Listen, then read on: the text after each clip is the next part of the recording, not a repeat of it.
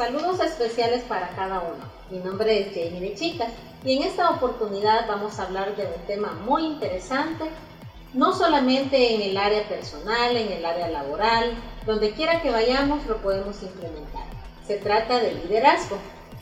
Pero, ¿qué es liderazgo? Unos podemos decir, nacemos líderes o el líder será que se hace. No sé qué opinan ustedes, pero hay diferentes opiniones, opiniones encontradas, opiniones a favor y en contra. Sin embargo, desde una perspectiva muy amplia, podemos determinar que sí existen los dos tipos de liderazgo. El liderazgo nato, aquella persona que es natural su liderazgo, sin necesidad de llamar a las personas, esas personas se acercan al líder, siguen todas sus características y quieren ser como esta persona, sin necesidad que ella o él sea una influencia en un grupo de personas. Pero también están las personas que por su comportamiento es aprendido de otras palabras, es una habilidad que pueden capturar de diferentes medios. Por ejemplo, cuando leen un libro o las personas que escuchan o con las personas que se relacionan, también tienen cierta influencia y se convierten poco a poco en unos líderes. Este líder no se puede describir en términos de rasgos de personalidad, sino más bien expresando sus acciones y estilos de todo lo que aprenden a lo largo de su vida. Ahora, hay diferentes conceptos que podemos encontrar en diferentes lugares acerca de lo que es el liderazgo. Cada uno puede tener su perspectiva desde su misma experiencia.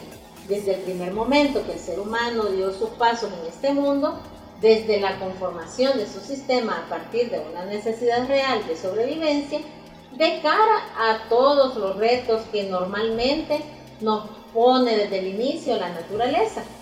Todos hemos necesitado la guía de otra persona, es decir, la necesidad de alguien que nos brinde esa dirección correcta para alcanzar de manera satisfactoria las metas o los objetivos sociales que necesitamos para nuestro desarrollo tanto individual como social.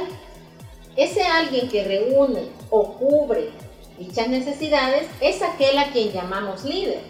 Esta persona es la que logra encauzar la actividad, tanto personal como social, como hablamos, hablábamos al inicio, hacia la realización de las metas, valores o consideraciones máximas que una sociedad puede alcanzar.